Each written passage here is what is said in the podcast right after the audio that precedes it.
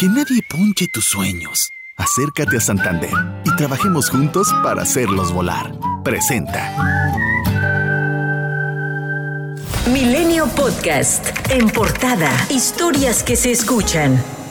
Luego de haber sido designado presidente del Tribunal Electoral del Poder Judicial de la Federación durante la sesión de dicho organismo el 4 de agosto, el magistrado Reyes Rodríguez Mondragón presentó su renuncia y llamó a hacer una nueva elección ya que dijo su designación fue una decisión tomada en ausencia de dos magistraturas, la de José Luis Vargas y la de Mónica Soto. La renuncia de Reyes se da apenas a cinco días de haber sido nombrado presidente y tras encabezar su primer evento público bajo este cargo la mañana de este lunes. Previo a ello, José Luis Vargas se reunió con Arturo Saldívar, ministro presidente de la Suprema Corte de Justicia, y después llamó a los seis magistrados a reunirse de forma urgente para definir una salida jurídica y política a la crisis que enfrenta el tribunal. Además, la Suprema Corte de Justicia no admitió a trámite la demanda promovida por el magistrado en la que impugna y pide suspender su remoción.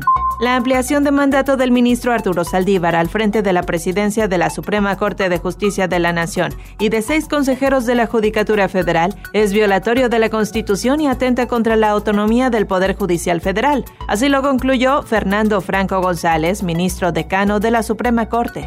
La Comisión de Prerrogativas y Partidos Políticos del Instituto Nacional Electoral aprobó una bolsa de 5.821.8 millones de pesos para el financiamiento de los partidos políticos en el año 2022, es decir, 237 millones de pesos más. Así lo dio a conocer Lorenzo Córdoba, consejero presidente del INE. Aprender del pasado, perfeccionar poco a poco los procedimientos electorales sin que ninguna reforma implicara una ruptura con el orden establecido y, consecuentemente, riesgo radicales de retrocesos. La Comisión Permanente aprobó que la Cámara de Diputados realice un segundo periodo extraordinario de sesiones este miércoles para discutir y, en su caso, aprobar el desaforo de los diputados Benjamín Huerta Corona, acusado de abuso sexual y violación en agravio de un menor de edad, y de Mauricio Toledo, señalado por enriquecimiento ilícito. México registra 6.513 nuevos casos de coronavirus en 24 horas, con lo que suma un total de 2.978.330 contagios y acumula 244.690 muertes. Esto de acuerdo con la Secretaría de Salud. Tras retroceder a semáforo rojo, autoridades de Guerrero ordenaron el cierre de bares, cantinas, antros y se redujo al 40% el aforo en playas y hoteles. En tanto, la Asociación de Hoteles y Moteles de Huatulco se pronunció en contra del cierre de este destino, ya que dijeron va en contra de la economía de miles de familias. Por su parte, propietarios de bares y restaurantes de Morelia, Michoacán, alistan amparos contra el cierre de establecimientos a partir de las 11 de la noche los fines de semana, mientras que en Mazatlán, Sinaloa, a partir de esta semana se negará rotundamente el acceso a comercios para las personas que no porten su cartilla de vacunación anti-COVID, según señaló el alcalde Luis Guillermo Benítez Torres. dijimos que cuando alguien lo trajera podía haber tolerancia, pero que la siguiente vez ya no.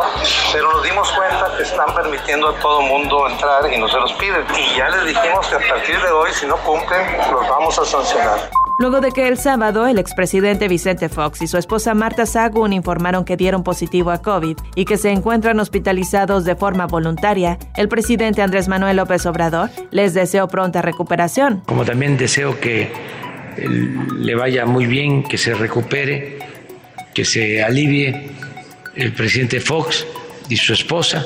En respuesta, Fox agradeció por el bonito saludo.